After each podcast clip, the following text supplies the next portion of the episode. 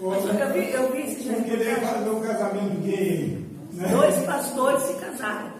Sim, é, são, vocês não são pastores, Não, tá gente? São desviados, É. que se intitulam pastores. Hoje tem muita gente assim.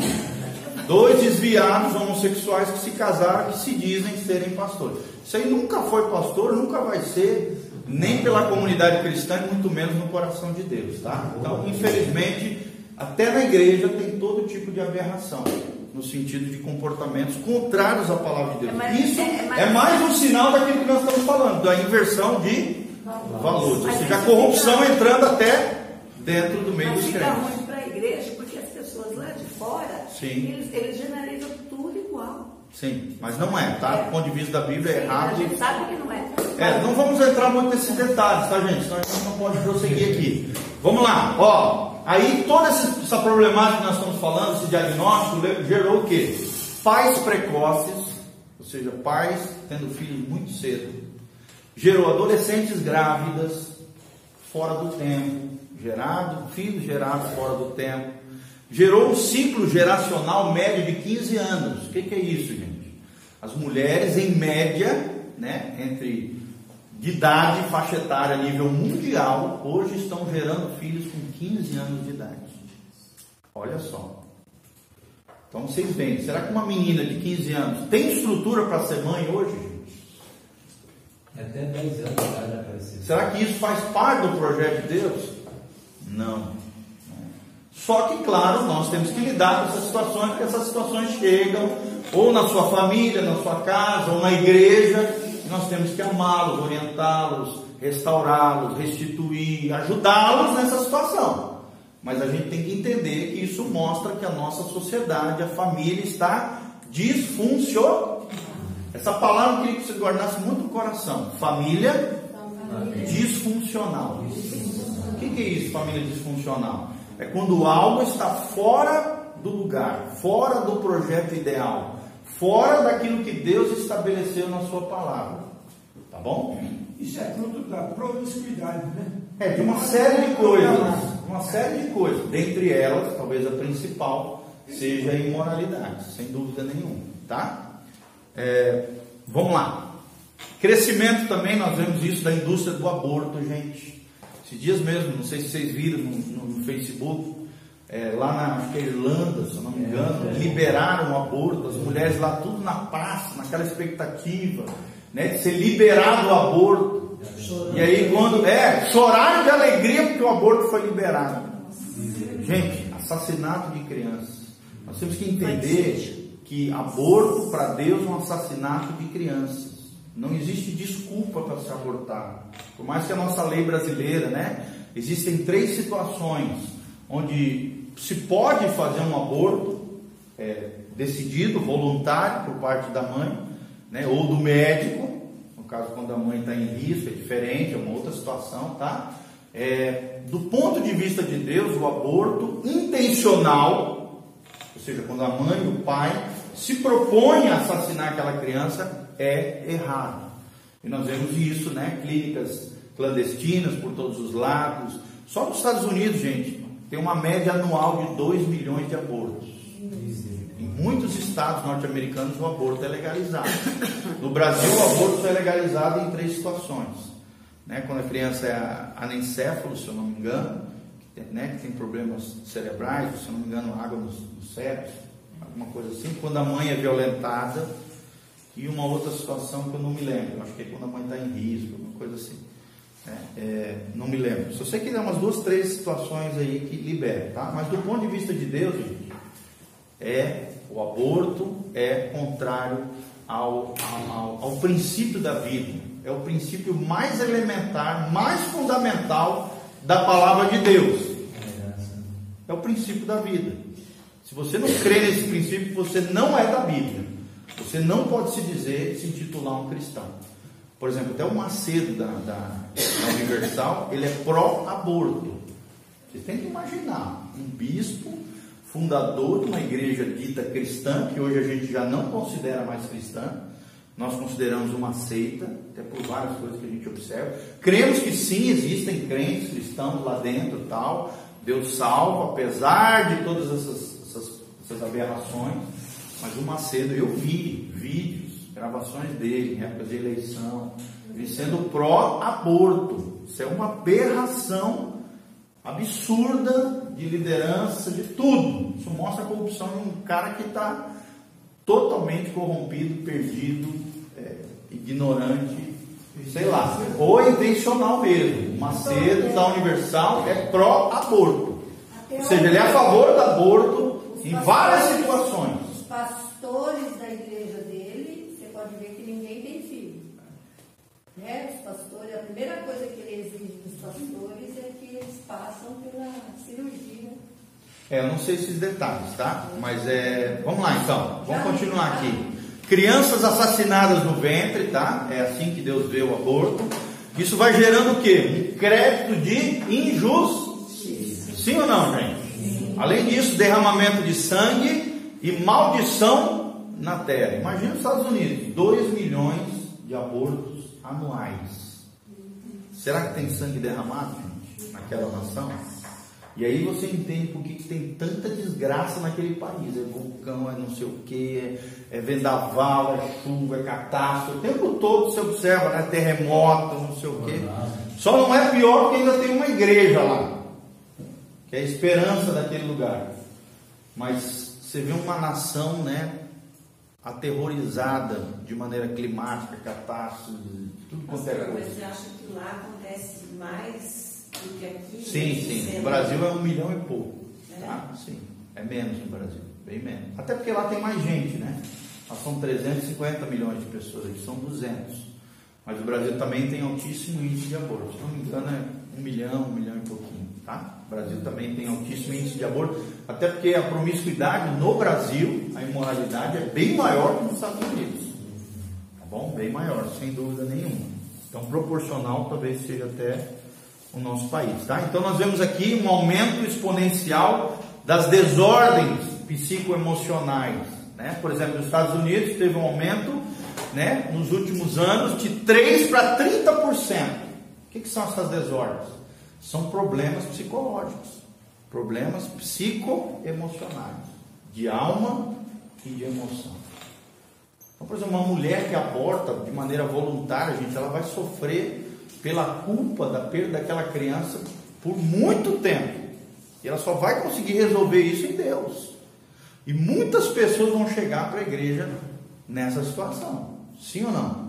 Me lembro em Belém, uma vez que a gente estava fazendo encontro com Deus, de 100 pessoas, quando a gente falou de aborto, chamou para vir para frente, umas 30 pessoas vieram. Ou seja, 30% das pessoas que estavam dentro do encontro. Hoje, os homens né, tinham incentivado, pagado para a mulher, namorada, noiva, sei lá, é, conhecida lá, que teve relação, abortar. Ou então, muitas delas eram meninas, mulheres, moças que haviam abortado. E, gente, isso gera crédito de injustiça, derramamento de sangue e maldição na terra. Além disso, desordens psicoemocionais. Não só aborto, tá? Todo tipo de pecado começa a ferir, arrebentar, estraçalhar com a nossa alma. Eu não estou dizendo que toda doença psicoemocional é o fruto de pecado, né, gente? Às vezes são outros fatores, são fatores biológicos, hormonais, são fatores de trabalho, pressão, né, ou familiar ou de trabalho.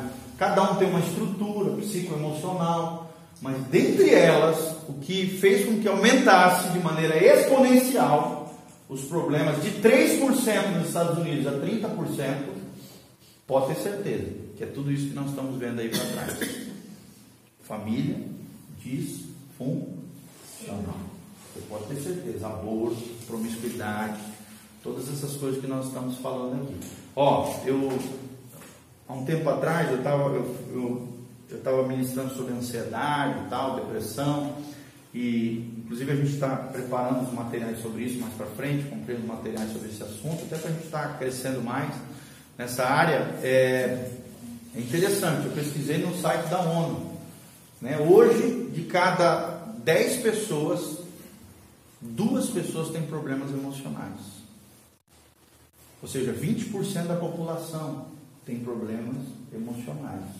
Dentro desses 20%, 12% é leve e 8% é grave.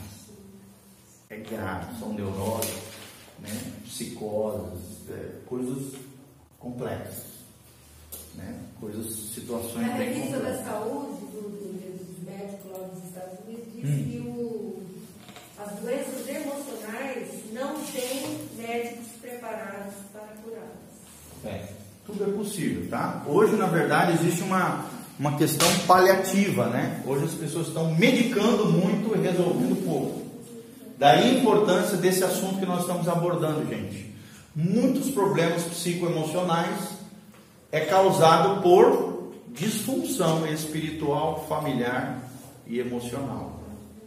Ou seja, em Deus é possível resolver muita coisa, talvez mais até do que os próprios médicos.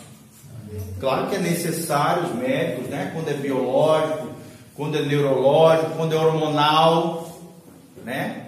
Tem que buscar ajuda dos especialistas.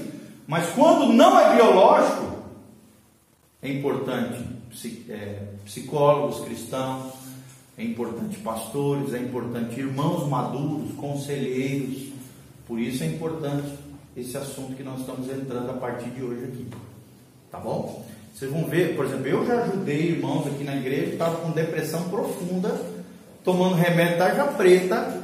A partir do momento que eu comecei a atender essa pessoa, me tornar amigo dele, o cara começou a chorar, abriu o coração, papapá e tal. Sumiu. Três meses de tratamento comigo aqui no gabinete, o cara ficou livre da depressão. Na verdade, eu observei que ele precisava de um amigo. Só isso. Ele falou para mim chorando, pastor, eu não tenho nenhum amigo. Amigo de confiança, né? É, começou a abrir o coração, a gente começou a sair junto, né? Às vezes na padaria, tal, bater papo, conversar, perguntar como é que estava a casa dele. O único amigo que ele tinha era a mulher dele. E vocês sabem que tem coisa que um homem precisa abrir com outro homem. Ele não tinha um amigo homem. E às vezes situações do trabalho, algumas pressões a nível profissional do trabalho, e até existenciais dele mesmo, que a gente foi ajudando, orientando, né, reformulando, mudando alguns valores, alguns princípios, algumas, algumas coisas que ele tinha na cabeça, assim, errado, equivocado, a gente foi orientando através da palavra, pô, sumiu. Hoje o cara está super bem, curado, restaurado. Não que o pastor Giovanni seja salvador e nada disso, tá, gente? Pelo amor de Deus. Falando de um cara, tá? Às vezes Deus usa um conselheiro, você, eu, qualquer pessoa, para ajudar alguém emocionalmente e tirar a pessoa dessa situação. Amém? Às vezes tudo que a pessoa precisa é de um amigo para abrir o coração. E abrindo o coração, aquilo já é terapêutico, aquilo já promove cura, aquilo já restaura o coração dele. Sim ou não, gente? Às vezes um momento angustiante que você está vivendo, você vai com alguém de confiança, uma pessoa que, que você ama, que aquela pessoa te ama, uma pessoa madura, que não fala besteira, mas fala coisas é, né, corretas do ponto de vista de Deus. Gente, aquilo lá promove cura. Todos nós precisamos de alguém para abrir o coração. Tá? Pastor, uma pessoa dessa, ela veio de uma família disfuncional? Não, pelo contrário, uma família Boa. boa, só que o, o que estava levando ele à depressão eram questões existenciais e profissionais, Ele. principalmente profissional Ele. dele. Mulher maravilhosa, filhos maravilhosos, pais maravilhosos, só que com relação à vida profissional ele teve dificuldade de lidar com os problemas. Porque a depressão nada mais é, gente, do que a incapacidade de lidar com os problemas. A incapacidade de lidar com os problemas. Problemas às vezes básicos. Como botar roupa numa máquina. A pessoa perde essa capacidade. É verdade. Isso pode acontecer com qualquer pessoa aqui, gente. Se a gente não cuidar do nosso ritmo de vida, se a gente não alimentar a nossa alma com coisas que nos dão prazer, lazer, sei foi uma das coisas que eu ensinei para ele. Você precisa fazer coisas não só para os outros, mas também para você. Você precisa cuidar da sua saúde emocional. Né? Às vezes você se doa muito para os outros e não cuida de você. Né? Faz algo que te dá prazer. Quem que te dá prazer? Ele fez uma listinha, falei, agora começa a fazer essas coisas aqui. Que te dá prazer, que não sejam proibidas, é claro, do ponto de vista de Deus, sejam corretas, honestas, sinceras. Aí começou a reprogramar a vida dele, mudar algumas situações de pressão, de panela de pressão e tal, que ele estava vivendo. Entendeu? Isso aí. E eu não sou psicólogo, né? a gente não é psiquiatra, nada disso. Não usei medicação nenhuma. Foi uma conversa amiga. Uma conversa, uma terapia pastoral. Tá bom? E Deus vai usar muito vocês, principalmente com essas ferramentas que a gente vai dar para vocês. Isso aqui são ferramentas valiosas. O curso que eu estou passando aqui para vocês foi o melhor curso que eu já fiz na minha vida, depois do Instituto Bíblico que eu fiz lá no México, que lá foi dois anos. né? Então não tem nem como comparar. né? Mas assim, esses 12 dias que eu passei lá na IFOL, em Curitiba, eu já tinha lido o livro do cara duas vezes, né? agora estou lendo por uma terceira vez, preparando esses materiais para vocês e tal. Então, querendo ou não, gente, isso aí é material valiosíssimo. São ferramentas para que você seja uma bênção nas mãos de Deus. Amém? Quem quer ser uma bênção mãos de Deus? Vai te ajudar a te entender e vai te ajudar a entender outras pessoas, e aconselhar de maneira precisa, espiritual e madura pessoas que estão sofrendo. Você pode ter certeza do que eu estou falando. Amém? Então nós vemos isso aí, né? Perda de vínculos existenciais, né? Se elevou muitos índices de abuso e de violência. Hoje mesmo você vê muito isso, né? Abuso é, sexual para tudo quanto é lado, pedofilia crescendo. Vê, por que está crescendo tanta pedofilia? Por causa da promoção da pornografia. Sabia disso? A pedofilia é fruto de duas coisas: o aumento exponencial da pornografia e segundo o, a promiscuidade, é claro, das pessoas e também porque todo pedófilo, como eu já falei, geralmente ele é fruto do abuso de alguém. Então ele também foi violentado por alguém, geralmente, tá? Ou então é aumento exponencial da pornografia. Não estou dizendo que toda pessoa que já se meteu com pornografia é um pedófilo em potencial. Não estou falando isso, tá, gente? Mas a pornografia, ela tem o poder de, numa dessas ramificações, levar a pessoa ou adultério, promiscuidade, ou homossexualismo, ou, dentre elas, uma das raízes da pornografia é a pedofilia. Tá bom? Vocês podem ter certeza. Todo pedófilo é viciado em pornografia. Mas viciado assim de maneira absurda. Absurda. Mas, pastor, hoje a tecnologia avançou muito nessa parte. Né? Primeiro não tinha tanto isso, porque não tinha esse negócio. Primeiro você entrar no cinema, você tinha que ter 22 anos, tinha comissário menor na porta do cinema. Depois começou a liberar isso aí, eu fiquei por isso que eu mais não no cinema, dá um trabalho. Esse homem é antigo. Eu sou do tempo do lanterninha no cinema. Aí tinha o lanterninha, tinha o lanterninha. É. Eu sou desse tempo também. É, Parece- o negócio é assim diferente. É. E o comissário de menor ali, e depois que entrou o vídeo, o negócio do vídeo, liberou tudo. Foi liberando, liberando, entrou dentro do lar, foi destruindo. Ó, olha o que produziu, tá? O aumento da violência, a perda dos vínculos existenciais, os abusos sexuais geraram o quê? Mães solteiras, pais marginalizados, filhos vulneráveis, sim ou não, gente? Famílias miseráveis. Porque tudo isso, uma coisa vai puxando a outra. Claro que nem tudo aqui é isso, mas uma coisa pode levar a essa, desencadear nessas coisas que nós estamos falando aí. Tá? E sempre lembrando, gente, olhar com muita compaixão e amor para essas pessoas que vêm até nós nessa condição. Até porque nós vivemos uma sociedade ferida e arrebentada. Eu não estou aqui julgando eles, condenando eles, não, jamais. Estamos aqui olhando com amor, com graça, né, com bastante cuidado, mas isso é fruto de uma sociedade disfuncional, ferida, arrebentada, fora dos princípios da palavra de Deus. Amém?